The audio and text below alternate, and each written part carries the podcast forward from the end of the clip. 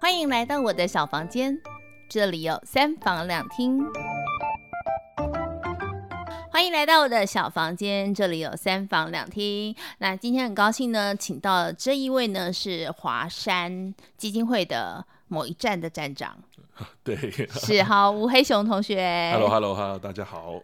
嘿，那黑熊呢？其实之前在学校的时候呢，学的是啊新闻，新闻。那副修是广播。呃，你是新闻系的同学。对对对，没错。是，然后是来修我们广播电台的课程。嗯。然后那时候很认真哦，就是他还告诉我说他想要学现场节目，所以那时候还有让他进去到这个电台里头做现场节目。毕业之后呢？毕业之后的话，其实那时候我延毕了一年。嗯，对，那我当时的话，其实，在延毕的这一年的期间，就在那个中央广播电台那边做实习。嗯哼，哼，对对对，就工读生实习的方式，在面前认识一下，就是我。你一定是因为烤鸡才去的。对，烤鸡很好吃，到那边发现根本是食物的天堂，这样，是是是，而且很便宜。哎，重点是好吃又便宜啊！对对对对对，所以那在那边就做了工读生。那后来的话，就是呃，做着做着也有心得，然后后来就是在那边直接。转的正职，这样，就是那时候就蛮顺利的。毕业的时候就直接接到央广的工作，这样。嗯哼哼，对对。所以在广播做了一段时间之后呢？呃，广播的话那时候大概做了两年半。两年半。对，那不过嗯，就现在回头想起来，那真的是年轻的。对，当时就会觉得说，呃，就是每天非常非常日常都固定这样的一个工作形态，觉得。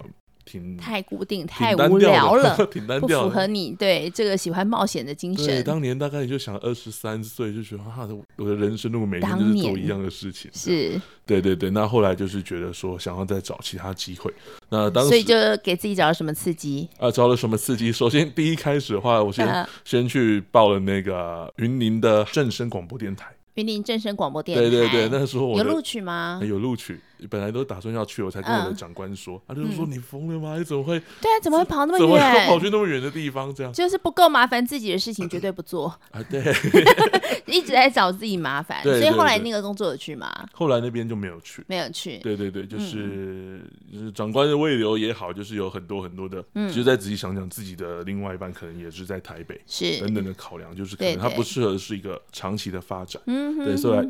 后来的话，还是决定要留在台北。不过那时候其实就你蛮确定，就是。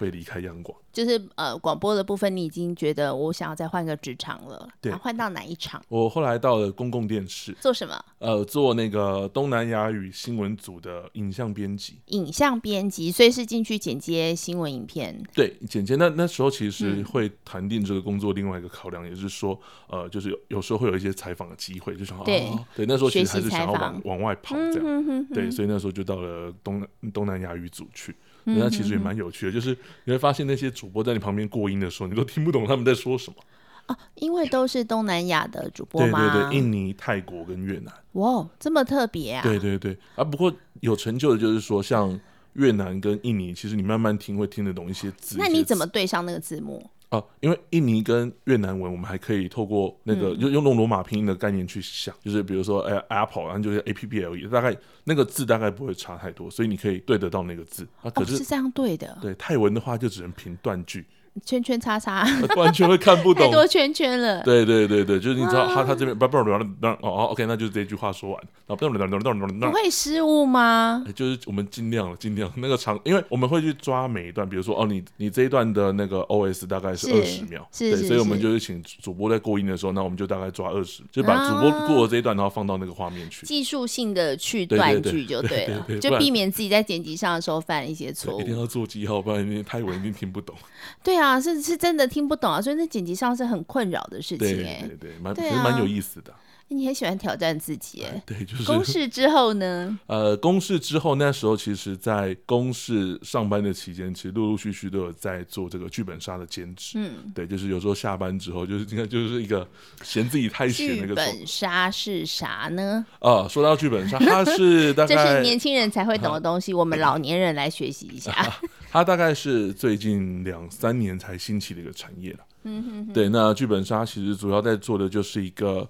互动式的一个沉浸体验，嗯哼，对。那在过程中的话，就是来参加的玩家他们会得到一个剧本，然后会去诉说说他这个角色发生了什么事情。嗯，对。那角色呃，玩家的话就是把这个角色扮演好，比如说你今天是一个书生，你是一个丫鬟，你就好好扮演你自己的角色。那过程中通常会有所谓的凶杀案发生，那大家会来讨论说，哎，到底是谁做的这件事情？他有规定说一次进去玩要几个人吗？哎，通常的话，人他的人数会是固定的，因为每次的故事角色出现的人物是固定的。所以通常一次进去要几个人呢？大多是六个。六个人，所以我要找好我的其他朋友们，六个人一起进去，对对对对，还是说可以陌生人？呃，也可以找陌生人，但刚刚初期的话，大概会是找一些亲朋好友一起去体验比较多。嗯哼，对对对对。所以他们就一群人来之后，那你的工作是什么？我的工作会在里面带领带领他们去体验今天的故事，比较像是这个。故事的主持人也好，或者是这个故事的导演，呵呵对对对。所以你是在里头，然后带着他们去体验整个故事，是在前面带还是在后面追？呃，在前面带，在后面追。对，在后面追感觉比较像魔王，在前面带话感觉比较像带团的、呃、说故事的。看故事设定哦，有故事设定不一样的。对对对，有时候我们可能我我们的自己的设定会是个坏人。然后我们可能就在在后面就是激起玩家那个愤怒的情绪啊，对你的不满。对对对，然后到最后可能会有个反转，就是发现其实我们为做的这一切都是为了他们好等等的一些反转。哎，所以他其实是沉浸在这整个剧本当中，然后自己去体验这整个故事的发展。没错，没错。哎，好有趣哦！所以现在现现在年轻人是喜欢玩这个的。呃，现在年轻人对，现在年轻人大多就是你还算年轻人吧？我还可以算，还可以算，还在二字头，还在二字头啊！啊，对，看起来不行啊，看起来已经快快两个孩子的爹了，这样。这这不止啊！不过因为你后面转到的这一场，让我真的整个刚刚为什么这么压抑？你还在二字头，因为你后来在剧本杀之后转到哪里？嗯，我后来就是离开公共电视，然后到了剧本杀。嗯，那剧本杀那边做完，其实那时候就刚好逢到疫情的这个时间。对对，那其实所有的娱乐产业其实都还蛮凄惨的。嗯哼哼，对，那剧本杀来说也是，因为特别就是一个新兴的产业，它的。市场又没有那么多的状况下，嗯，对，所以我后来其实就到了这个平面媒体去，啊、就到了还还有平面媒体这一段呢，镜周刊平面媒体，你已经把所有的媒体都 run 一轮了，对，对。那在平面媒体做什么？当时的话，我的身份算是呢，叫文案企划。文案，对对对，那其实如果就最简单来说的话，就是做叶配文。对，就是通常他们叫专案啊，专案，对对对对。我们要技巧性的描述它，对对对。但是就是可能就不是新闻的产制，而是帮呃这些所谓的专案呢产制他们要的新闻。对对对，案主他们会有一些新闻的需求这样。啊，它跟一般的新闻流程会非常不一样，完全不一样。对对对，过往可能是我们去抓抓到议题，然后去找受访者，然后去做执行。但这边的话是希望你。创造议题出来，就是我们会给他们很多的切入点的方向，然后让他们去挑选，然后再就这个切入点的方向去做这个扩写，把整个内容写出来。这样，这个工作做多久？这个工作前后来说大概做了一年。一年，嗯。后来为什么会想要离开这个地方？嗯，其实那时候最大的打击应该是说，可能过往在央广也好，公视也好，因为。基于新闻第四权的关系，所以其实我们做任何的书写上来说是不会有太多的干预。对对，那当然就是这个属于比较专难的部分，当然就是人家希望这个新闻长什么样子就是什么样子。所以你觉得自己的新闻的专业？对，就会觉得哦，还是跟你想象的有点不同，就是所以，但我们就要就他那个很小很小的优点，嗯、然后把它扩得很大很大。嗯哼，对，就是这样的做法，其实会有点蛮违背我自己对于整个世界的一些价值观，就觉得怎么会这个样子啊？嗯，所以后来就去到了。对，所以后来就是就觉得，哎，如果与其都要面对人的话，是那我更想要去面对一些真的需要我。呃，那时候也在问了一些身边的朋友，那就刚好因缘机会下，就有个在做公益的朋友就问我说，哎，那你有没有机会，有没有想要来华山基金会这边服务？那当时候其实你这个转场转很大，哎，对，我也蛮讶异。对，然后当时听到的话就觉得说，哦，华山华山，就过往大家都应该有听过是创世，对，创世我们知道在做植物人，那仁安的部分是因为之前在做。呃，一些无家者的议题，我有接触到仁安基金会。那创华山就是呃，华山在做对后来文创 对，就原先就说哦，华山文创叫我去华山文创工作嘛，后来发现不是不是，是对他们是在服务那个孤老三失老人，那个失能失智失忆这样，失能失智跟失忆的老人，失忆就是没有依靠哦，失忆对失忆的老人。哼哼，所以你们在这里头扮演的是什么样子的角色？呃，我们通常对外我们不会称自己是在做公益，呃，因为是说。嗯我们其实是在做一个资源的转移，嗯，对，就是这些真正做公益，对我们来说是提供善款或者是提供物资的这些人，因为他们是没有任何的求回报的，是，对，那我们只是，一个中介或是一个中继站，对，对，我们就是把这些他们觉得哎可以帮忙的资源，然后转到给需要帮忙的人的手上，就像我们这样会说，因为这些所有的转这些物资的转移的过程中是需要有一些人事的费用，所以我们自己并不是说就是没有领薪水的，嗯，对，我们是有领薪水，但是我们就是把这个。转移的部分做好，这样。哼哼，这个转移的部分就是说你，你啊，因为我看你们有很多的站长，嗯，对吧？那这个站长的工作，呃，你你目前是某一个站的站长？对对对。这个站是有一个实质的建筑体吗？对，它会有一个实际的据点，一个店面。哦，一个据点这样子。所以你就是在里头当站长，有点像店长这样子。对对对对，对。那你的工作会是什么呢？我的工作大概会分为三个领域啦。那一个的话就是设资，设资的部分就是社会的资源的募集，社会资源的募集，对对对，不管是募款也好，或者是物资的募集，这是我们的一个第一要务。然后接下来另外一个要务的话是所谓做服务，那服务的部分当然就是 for 这些独居弱势的长辈，我们会需要定期到他们家里去，当然是提供物资给他们之余，会需要去了解他们的状况。对，那也会鼓励长辈说，哎，那就是可以出来参加一些活动。对，那这大概是在服务层面的部分。那第三个的部分就是所谓的义工管理，因为我们通常一个站，以我自己的站来说，我大概要面对一百个长辈。哇，对，所以如果我每一个月都要去拜访到所有的长辈，那其实算一算那个工作量，你 一天三餐各访一个人的话还不够哎。对对对对，对啊，对，所以一百个长辈，我们其实哎一个站长是没办法做得来，所以我们会需要有义工的帮忙。嗯，对，所以对于我们来说，就是义工的招募跟义工的管理来说也是很重要。我们大概就是这三个层面这样。那这个义工的来源是什么？呃，义工来源的话，当然就是如果身边有亲朋好友的话，我们当然是邀请身边的亲朋好友来。那当然我们自己会定期在网络上去做一些曝光，那也会有一些实体的海报。比如说，我们可能会找一些店家问他们说：“哎，那我们有一个义工招募的海报，可不可以在里面做个张贴？”或者是找里长，但因为里长他们同学通常自己都会有义工的需求，对，我们比较难去跟里长谈这块。感觉你的工作跟里长其实还蛮重叠的。啊、呃，对，所以就华山其实有句，就是我们自己就会暗暗嘲讽说、嗯、啊，做着做着，然后有一天我们自己自己就可以选里长，这样就是民服务这样。感觉你就可以选一个华山市市长了呢。对，就是、做个里长这样。嗯哼，所以你在这个工作当中，你的呃，你招募来的这些职工，然后你要协助他们去，就是可能去服务这些老人。嗯、那目前在你呃接触的这一百多个老人当中，你刚刚说的是失智、嗯、失能、失医的这些老人当中，那他们怎么，你怎么去获得这个名单？然后或者是说，呃，你怎么知道他们会需要哪些帮助？然后你怎么去帮他们转介这些资源呢？嗯，我们通常跟公单位都会有联系。哦，对，所以有有些案子会是社会局或者是当地的一些老人服务中心会有一些转介单，就说哦，他们的服务发现说这个长辈可能在服务量能来说比较有需要帮忙，因为我们。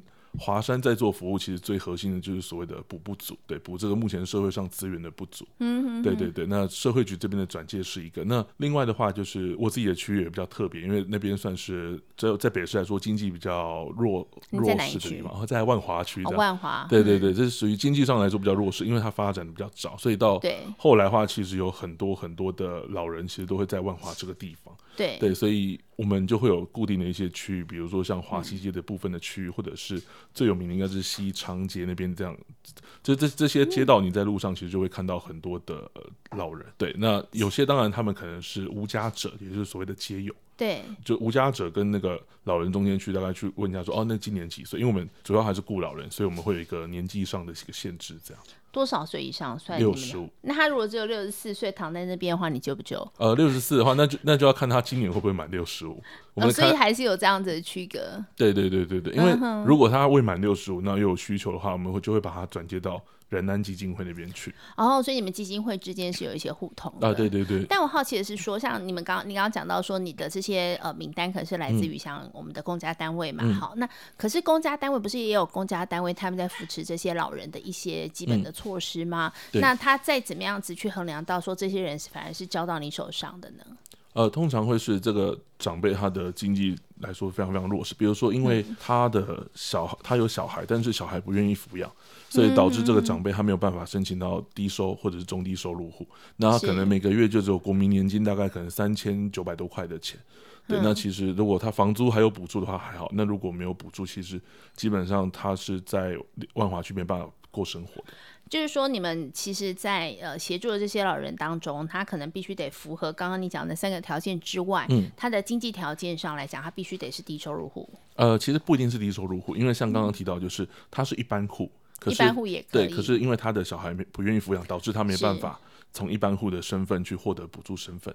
哦，所以这个也在你们的这个关怀的范围之内。对，所以就是我们其实每个案子在开案之前，我们都会做一个评估，嗯，对，我们大概跟长辈了解一下他的身体状况、经济状况，跟他任何的社会支持啊、家庭的状况。嗯，对对，对。有没有一些你比较呃觉得比较特别的案例？比较特别的案例来说的话，我大概前一阵子来说有一个长辈，他是在照顾他的先生，他先生是一个百岁人类。那对年纪这么大了，对对对。不过那个人类大概是近两年都是在一个卧床的状态，那就是在医院，比如说荣总住满，然后到那个阳明医院两边就是住满换换换换这样的状态。对对对，其实长辈他在过程中，就是因为我算是去年才来接到这个工作，嗯、但就是他过去更早之前的状况，我就有办法透过资料去了解。对，那其实他就是长辈，他长时间一直在照顾他的先生，所以。呃，蛮多的时候他会忘记要照顾自己。这个长辈大概几岁？也九十几了。没有没有，这个长辈他目前只有七十来几而已。哦，那他先生大他这么多？对对对对对，嗯、他大概就是那个老兵时期那个时代。是是是。对对对，那那时候的话，就是呃，为什么会特别提这个长辈的原因，是因为他很常会忘记照顾自己。对，那就算有时候我们要提供物资给他，就是哎，那阿姨，那这个月的物资我们帮你带过去了，然后他就说哦，我现在在医院，嗯、对，还是你们可以帮我带来医院这样子。我们就是有时候会把物资直接带到医院去给他。是，对。那后来在今年四月份的时候，他的先生离开了。对，嗯、那其实我那时候其实最大的感触是，就是知道这件消息之后，那我们那时候就是想说。长辈就跟我们说，哦，他可能到到时候先生出殡的那一天，他要从一兵，然后要跑二兵，就是要整个这样跑，因为一兵要跑，还要什么？对对对，那其实这样整个流程跑完，对于我的那个长辈来说，他其实呃，他本身行动就没有到那么方便，嗯，对，然后他就要这样一直奔波。那时候就跟他说，那还是阿姨那天我来载你，我就是载你去帮帮你把，嗯、哼哼就是载你所有的那个交通这样。他有子女吗？啊，对，这时候就要说一下，他那时候就给我看到他的那个訃文嘛，啊，那个訃文其实打开的时候我是蛮震惊，因为。过往不管是参加朋友的也好，或者是自己家里一些长辈也好，就是上面通常都是就是非常写了很多名字啊，然后就什么族繁不就对对对写不下这样的一个记载，这样。那其实那时候我看到长辈的那个符文，就只有他的先生，然后还有我的长辈两个人的名字而已。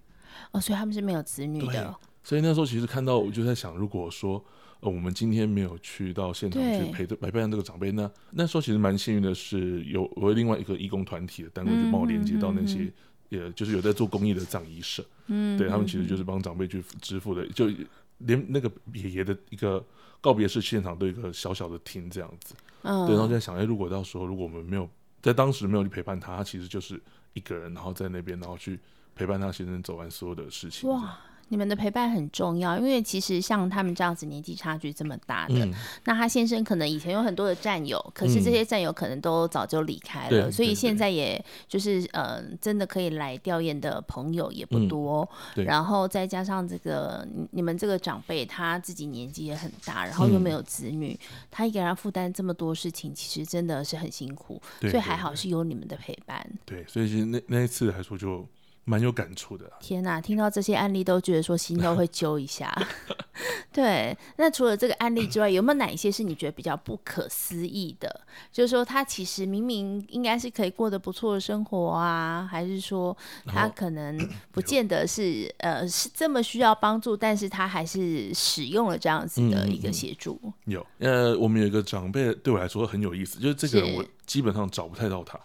Uh, 对，那那时候在做，因为也是前人做初步评估。那时候看报告就是说，哦，这长辈就是经济很弱势啊，很需要帮忙。想说，哦，好，那我们要就是一样，这个长辈要顾好。可是我每次要去他家的时候，找都找不到人。那打电话给他，他也不接。为什么？他说我也觉得很奇妙。对。对，然后后来的话，就是我在想，我要怎么联系到这个长辈。Uh. 那有一次呢，我就直接带了一张字条，因为他他们是住在那个所谓的集合式住宅。就是一个房子国宅吗？呃，不是不是，它是一个房，比如这一层楼里面，然后他就用房间去画，那可能这一层楼就住了六七个这样。我我们有这样子的集合式住宅哦，有有有，在万华区来说，其实蛮多的。所谓的老人住宅这样子吗？对，呃，嗯、比较多，有有很多其实都是以前的，比如说红灯区去改建出来的。嗯哼，对对对，其实红灯区就是一间一间的房间嘛。对对对。对，然后其实后来就是这些退场之后，然后就是做一个老人的住宅这样。嗯对对，就万华有很多很多这样的地方。很多这样的地方。对，嗯。然后我那个长辈他也是住在其中一间，那因为基本上他的房门都不关。嗯，对，但你找不到人，我找不到人，所以我就会写字。我有一次我就写字条，就说那个北北啊，你就是要赶快跟我联系啊，不然如果一直没有联系到你的话呢，到时候你这个物资啊，我可能就会被长官就说啊，怎么都没有给到你这样。因为其实我们会有所谓的每一季都要去拜访那种长辈的一个要求。对，那时候我们就是要确保大家的服务都是每个长辈都有被服务到。对对。所以那时候就留一张字条给长辈的房间，然后后来就是他又打电话给我，他终于打给我了，我就说：“菲菲，我找你找的好苦啊。”这样。对，然后后来就是我们我我他什么理由一直不跟你联络嘛？对，然后后来后来我们约到时间去碰面，那我就问他当然是哎，我发生什么事情？哦，他后来就跟我说，因为他住的地方，他觉得他的邻居都是一些很奇怪的人。对，所以他就很担心，就是因为他说啊，我跟你讲，那个白天啊，都会有那个什么赌博的啦、嫖的啦，什么等等，他就觉得说他不想住在这样的一个地方，所以他每天早上会搭第一班的捷运，然后到淡水这个地方来。是，对，有那个到淡水有没有机会找到他这样？然后他到到深夜的时候再搭捷运回去，他就自己四处去走走。对，他说他都会来淡水这边。那其实像这样的长辈的需求，我们就会去跟他评估说，那北北，那这些物资的话，你是都不需要吗？就是因为我们。如果说当时在我认知来说，你是一个非常需要物资的长辈，那怎么我我要给你物资的时候，我这样一直找不到你，那你这些物资是没有需要？是啊，怎么办？然后后来他就说，那还是你就是帮我放着，对。然后那时候我有试着，就是有一次就帮他放在他的床边这样。那后，后来就是去的时候发现，哎，怎么东西都还是没有动。对，那其实这样的评估大概为期大概三个月下来，我们就会去评估说，可能这个长辈真的没有服务的需求。哦，他就不需要这些物资。对对对，后来就就再留一张字条跟他说，那个北北就是我们这样评估下来，如果说呃我们可能一直找不到你，或者是提供给你物资你也没有需要的话，那可能就是这华山这边可能就没有需要去帮你做个相关的一个服务，那我们可能就会做个结案这样子。那他同意吗？呃，他也是没有任何的回复这样。对，所以其实他可能在经济上不是。这么需要你们去协助的，对对。对，可能没有子女，嗯，没有子女，所以他只有一个人，嗯，但是他又不喜欢他现在被安排的环境，像这样子的住所，他是需要费用的吗？会，他们一样都需要住所，都都有都要租金，对。那只是有些房东比较好的话，是有些他们的呃居住的环境的格局有符合，可以申请补助的话，嗯、他们可以去申请补助。哦，对。可是我有遇过那个就是长辈，他住的平数大概两平不到，连一张床都放不下。对，他就放了一张很小的床，然后一个很小的冰箱就满。他连厕所的话，就是你就看到一个马桶在那边，然后旁边就是一个莲蓬头。他就说他在洗澡，就是用那个热水壶去煮水，然后用擦的这样子。对，像这样的空间，他是没有办法申请到补助的。这个空间反而是没办法申请补助。对，因为他的他的租屋条件不符合那个社社会规范，所以其实，在我们社会当中，有很多的人他反而是领不到该去领的这些补助。对，没错。那像这些人，他们的生活，社会局有办法给他们任何的资源吗？呃，社会局能做到，其实就是一来就是去协助他媒合其他可能可以申请补助的空间。对，在这段区间的话，他可能就只能去协助说，呃，给他一些物资上的帮忙，或者是帮他媒合其他的单位，嗯、就像比如说找华山这样的单位来帮忙这样子。嗯哼，那你们的物资提供的部分是每每周一次，还是说因人而异？呃，我们会因人而异，因为有些长辈确实会比较辛苦一点。嗯哼，对，那基本上就是可能每两个礼拜我们就会给到他们一次的生活物资。两个礼拜，你们通常会给些什么东西？呃，物资的话，我们会以就是像麦片啊、奶粉。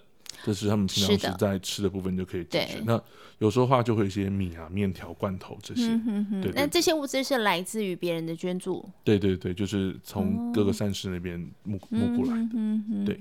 你目前遇过你自己觉得最难过的，或者说它的整个空间，还有包含它整个的状况，让你觉得最不可思议的？我目前遇过一个案子，我觉得最辛苦的是它的那个通道是我侧身都过不去的。我打开它的门。然后他的门的现场就是很多他的一些生活的物资堆积的东西，对对对，然后有一些原先那个屋主留下的一些柜子什么等等的东西。那他的空间就是一楼大概就是有一大概两平不到，然后旁边又大概有一平多的厕所。那他们的住宿的话是在楼上，所以他在其中的地方还有一个就是垂直的楼梯，他要爬上去，然后才办法睡觉。但是因为我我人过不去，所以我没办法知道它上面的状况究竟是什么样子。但是那时候是我在万华区，我觉得我已经看过很多很震撼，比如说那个有些这种木头的楼中楼，那个就是又是一个很很糟糕的环境。但直到我看到那个连我侧身都过不去的环境的时候，才觉得哇，那真的是。那是因为它本身囤积太多东西吗？其实一来是因为它自己的囤积的。状况也有，嗯嗯嗯，那二来就是它其实就是一些，你比如说像铁板啊那种东西，它就是一个铁小小的铁皮屋，那里面有很多的铁板挡住这样。哦，因为再加上原来房东的一些家具。对对对对，对。那他是一个人，还是说他有其他的家人？他是一个人。一个人，可是他那个房子很狭小。哦，那所以你们除了送物资之外，你会去帮他整理空间吗？还是？呃，整理空间其实我们主要是看长辈的需求，因为整理空间对于我们的长辈来说，好像是或者对于其所有的老人家来说，都是一件比较我们觉得风险比较高的事情，因为它很容易就是在你。整理完之后，那可能跟你说啊，什么东西没了，是被你拿走，是被你们丢掉，对对对，哦、很容易会发生这个问题。是，对，所以就是我自己部分是还没有接触到相关的一个业务。嗯、那有听同事他们的分享是，他们会先找人过来，然后把长辈的东西都先分类好，就是说，哎，那阿姨这个东西这个可以丢吗？就是要一一一的做所有东西确认。对对对对对。我觉得你们的这个工作，哎，你转到这一这个职主场的时候。啊让我真的非常非常讶异，因为其实我一般认知，大概这些基金会，你就是做一些啊，送送米啊，送送面啊这样子，就没有想到说这当中还有这么多的故事，可能这个过程的陪伴也都是很重要的环节。嗯。对对对对，好，我们先来看一下黑熊的格局图哦，因为这个他在画格局图的时候呢。我觉得呢，很有趣的是，通常大家在我这十五乘十五公分的这一张纸上面，我们就会把它当成是个房子在画。可是黑熊很仔细的在里头画了一个很小的空间，他写的非常非常清楚，就是每个地方它还包含有书画，然后有椅子，然后厕所里面连马桶都画出来，浴缸也有，餐桌什么都有这样子。请问一下，你画凳子这个部分是？哦，凳子部分是我觉得。因为那一面那一面墙，我希望它是一个落地窗，它是一个对外的一个小阳台。是，因为那边旁边的话可以晾衣服嘛。那我就觉得落地窗为什么不是在客厅面，而是在这个后面晾衣服的空间？啊、呃，因为。对于我在都市区的认知，会觉得如果要两面都是落地窗的话，那个房子应该很贵。这样，哎，这是无限想象空间啊！你爱怎么画就怎么画啊。我们还是要把它回到比较现实一点。就就是我在看他的这个格局图的时候，我觉得他是一个非常非常非常细微的人。嗯、虽然黑熊看起来就真的很像一只熊，可是他是一个心思算是很细腻的人，所以他在这些空间上的配置，他是呃。非常的善用每一个空间之外，他把每一个地方的用途功能他都想得很清楚。然后每一个地方的那个，我刚刚就请他注记一下，说这到底是什么东西的时候，他把它写得非常非常仔细。我觉得你在这个细微度上来讲是没话说的，所以你在照顾这些人的时候，其实你表现出来的是非常细腻的部分。对，是是是，但是你又很希望有一个自己很完整的一个空间，可以去做，可能包含休息啊，然后你还有一个书画空间呢。嗯，这是我觉得比较有趣的部分，因为我觉得男生绘画了一个书画空间，这是考量到另一半。啊，对啊，旁边的衣柜其实我大概就是一小格这样，剩下如果是我们家，哦，所以是有，所以是有考量到另一半的需求，呃啊啊、不是只有自己。对对，对，哼，没有孩子哎。呃，对，因为我们目前没有打算要生小孩，非常真实的反映了他目前的现况，就是他只希望能够在这个空间当中，然后但是他留给另一半一个非常漂亮的一个很大空间的书画空间，然后还有书柜、书桌、电脑，很实际的需求。嗯，厨房很大，对，厨房很重要，很重要，因为要吃东西。对，对，因为我们其实蛮我的另外一半他其实很喜欢吃东西，嗯，对啊，其实我们还蛮想说在每一次。如果周末聚会，大家一起要两个一起煮东西的那个时光，是对，所以对我来说，厨房是一个很重要的地方。他的厨房空间留得很大，然后他连晒衣服的地区他都有规划出来，连衣架都画。所以我说他是个很细腻的人，就是他在他的生活细节上，他的考量是非常非常仔细的。嗯，看处女座的天性。处女座的，也没错，对，他是处女座的，所以在很多很细微的地方，所以我相信他在做呃华山的站长的这个部分，他其实有很多他细微的考量。嗯，目前你做了一年之后，你有什么样子的感想？除了刚刚描述的这些案例，可能让你其实可能在心情上来讲，嗯。是比较沉重之外，有没有什么样子的可能大方向，或者你想着手的事情？我不想着手的事情，应该就是其中一个点的话，就是让万华的一些资源被连接回来。为什么会这么说？因为其实万华区在我到职之前的话，大概已经有将近四年的时间没有一个固定的站长。为什么呢？呃，因为是因为疫情吗？疫情是一个。那其实，在站长这个职位的流动率其实非常非常的高。是站长是有几职？对。但是他只够生活。对，就是我们创办人有跟我们说，就是哎，基本上站长这个职务啊，大家饿不死啊，那也不会发大财。嗯哼，对对对。但是在站长这个工作上，还有没有升迁的管道，或者说还有没有其他的可以去做的事情？除了选里长之外，嗯、有有其他的发展吗？有有有有有，就是像我们是属于地区的站长，比如说万华区，那其实如果你往上升迁的话，就会到北市的站长。哦，台北市就是就是你可以选市长的概念，啊，对，可以从 可以从里长变市长，对 对对，然后可以再从市长变成那个整个北区的那个整个北区的整个北区的站长这样。哦，所以是可以往上的。对，那你目前所在这个站长的位置，你说他其实已经有很多年没有一个固定的站长，哈，因为这边的资源真的比较少，嗯，可是需要帮助的老人比较多。你们有一个统计的数字吗？你说万华区吗？对。万华区，我那时候统计下来，大概有四万多个老人，大概四万个左右的老人。四万个老人，然后有几个站？你们华山有几个站？呃，全台湾吗？还是没有？就在万华的这个区。哦，万华区的话，我们主要分，因为业务量的关系，我们是一个站最多就服务一百个老人，嗯、所以万华区的话是目前设的两个站。两个站。对。可是你说有四万多个老人是整个万华区？对，但是我们有大概抓一下，大概是如果在。就是比较经济弱势的状态，大概是一万人左右。呃，你们这两个站各服务一百人的话，你也只能服务到两百人。对对对，其实服务的量能还是很有限，很有限。对，所以我们会去做每个案子的评估，比如说这个个案。他在我们的服务之下，他可能就是哎状况越来越好，那可能他的经济身份也往上。比如说他到了低收一类、零类，一个月有两万多块的补助，那其实我们华山就可以慢慢的退场，然后再去服务更需要的人。哦，更需要的人。就像刚刚那个北北，他可能不需要这么多物资，对对对，我们就把他转为其他人。那你需不需要去烦恼你的物资的来源？啊，会会需要。会，对，这也是每个站长非常头痛的地方。呵呵，所以你们目前可以呃捐献的管道是什么？然后你们会希望别人可能给可以给你什么样子的东西呢？嗯，因为很多人会想捐，例如衣服。嗯、对。可是我们就会发现很多地方都会告诉你说我不要衣服。哦、呃，对。对，因为衣服算是最普通、最普遍的。那你们有没有什么样子的需求？然后会怎么去列出来？然后我们可以怎么去捐？嗯，嗯，其实对于一个站来说，我们最最有感触的应该就是物资的部分啊，对，因为呃，当然有提到说一些捐款的部分，那其实是那些捐款对对于我我自己作为一个站长来说，它是可能维持这个站长就是这个这个站的运营运，比如说呃这个站的房租，这个站的站长的薪水是等等的这些是属于捐款部分可以去 cover 的。是，可是如果我们更直接要把它回馈到长辈的身上，其实物资来说是比较直接的。比较直接啊，因为你给他钱，他有时候还不知道怎么去买，呃、或者他舍不得买。哦、我们华山不能给，不能给钱。对对对对，嗯、我们是给物资上的帮忙这样。嗯哼。对，所以对于站长来说，其实给物资的帮忙来说会比较直接。所以我们捐给你是捐钱还是捐物资比较好？呃，其实对我来说，捐物资会比较理想。物资。对对对，那其实呃，像物资，刚刚我们在前面有提到，就是一些生活用到的那个麦片啊、麦片奶粉啊、奶粉，对，然后或者是米罐头等等这些在。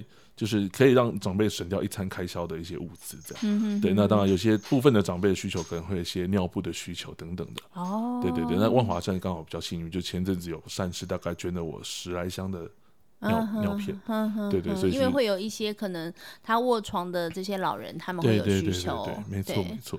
嗯哼，所以是吃的跟这些 用品，嗯，还有其他的需求吗？主要的话是这些。主要都还是对，因为其他会比较个别，就是比如说呃，长辈家里的冰箱突然坏掉了，那就是会用比较个别的方式去跟大家说，哦，我们可能最近刚好有个长辈有冰箱的需求，是对，它是属于比较独立的部分。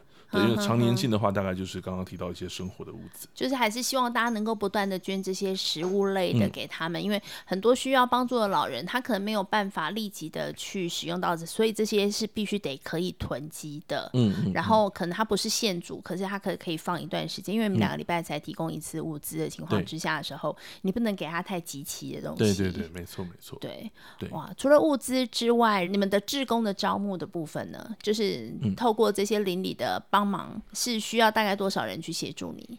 呃，我们的义工其实最理想的话是可以顾到每一个长辈都可以有一个义工去照顾，这是最最最理想的状态。是，对，因为他会最清楚这个长辈的状况，那包含他能来服务的频率的话，就是比如说他可能一个礼拜可以来一次，那对于我们的长辈来说，就是每个礼拜都可以有一个人来看他。是，对对，因为他们其实大多都是独居老人，所以在心灵上来说的话。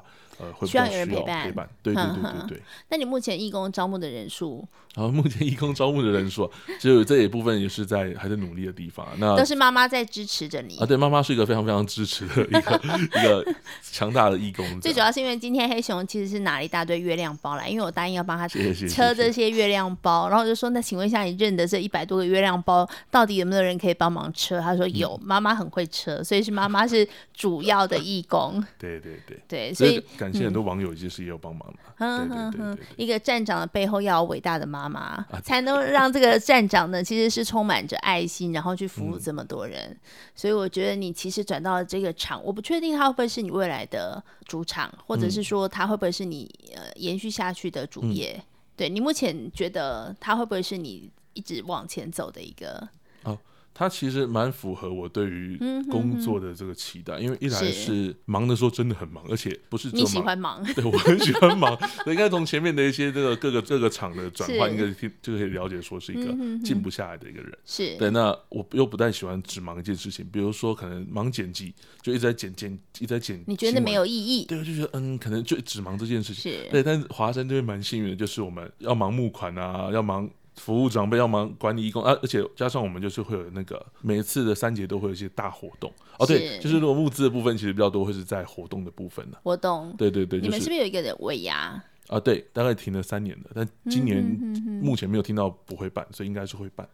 对对，那这个部分要也要募资。对对对对对对，我们就是其实比较多的服务经费是去让这些长辈去做社会参与的。是对，不管是今天带长辈出去玩，或者带长辈去哪边走走，这样，嗯、对这些其实都需要经费去帮忙。这样，这一份工作就是他能忙的东西非常非常多元，非常多元。然后，但是很很符合你喜欢这种有点像帮助别人，或者说有点像让自己付出更多劳力，对付出更多心力这样子的特质。对，那他另外一个吸引我的点是说，他的工作时间是早上的八点到下午的五点半。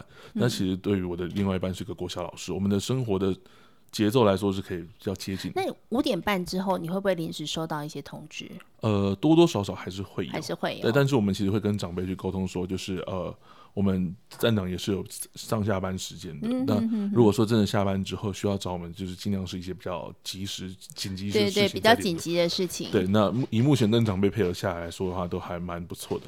就长辈基本上就是只会在你的上班时间才找你。是。对，那其实也蛮符合，就是一个我其实不太喜欢把工作带回家。嗯哼，对对对，那其实就在下班之后就可以有自己的人生这样。嗯，OK，对对对。最后回馈一下我们，就是你觉得在这个工作当中有没有遇到最温暖、最可爱的事情？最温暖、最可爱的事情啊，有有有一个，那个一样是一个服务的长辈。那其实很多故事都会来自于长辈啊。那这个长辈的话，他是。在我们的照顾一直一直帮忙之下，他其实，在台北这边的生活还算勉勉强强过得去。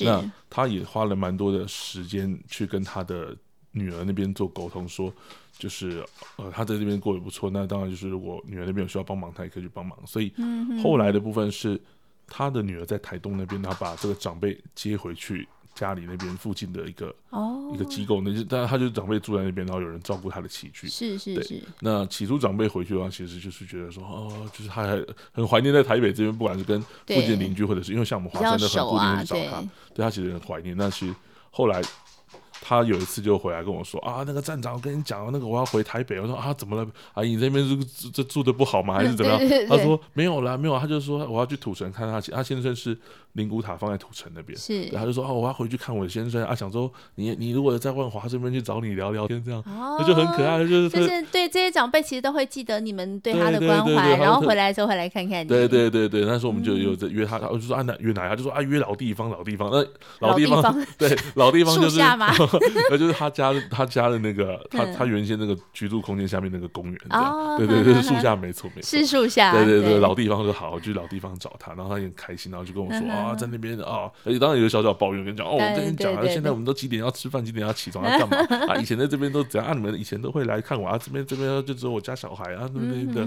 就是会有很多的一些小抱怨啦。对对对，但你就是听他抱怨啊？对对对，我蛮蛮习惯听长辈的抱怨。嗯，但还是觉得很温馨。对啊。然后至少说他的回馈让你觉得说你的付出是有收获的。嗯嗯嗯。OK，好，那呃，我觉得今天很开心，就是可以了解到在华山基金会的站长的这个工作。然后我觉得黑熊你好厉害，就是你在一个二十几岁很年轻的时候，你愿意投入到这样子的工作当中，然后去服务这么多人，就是让我觉得我很佩服你的地方。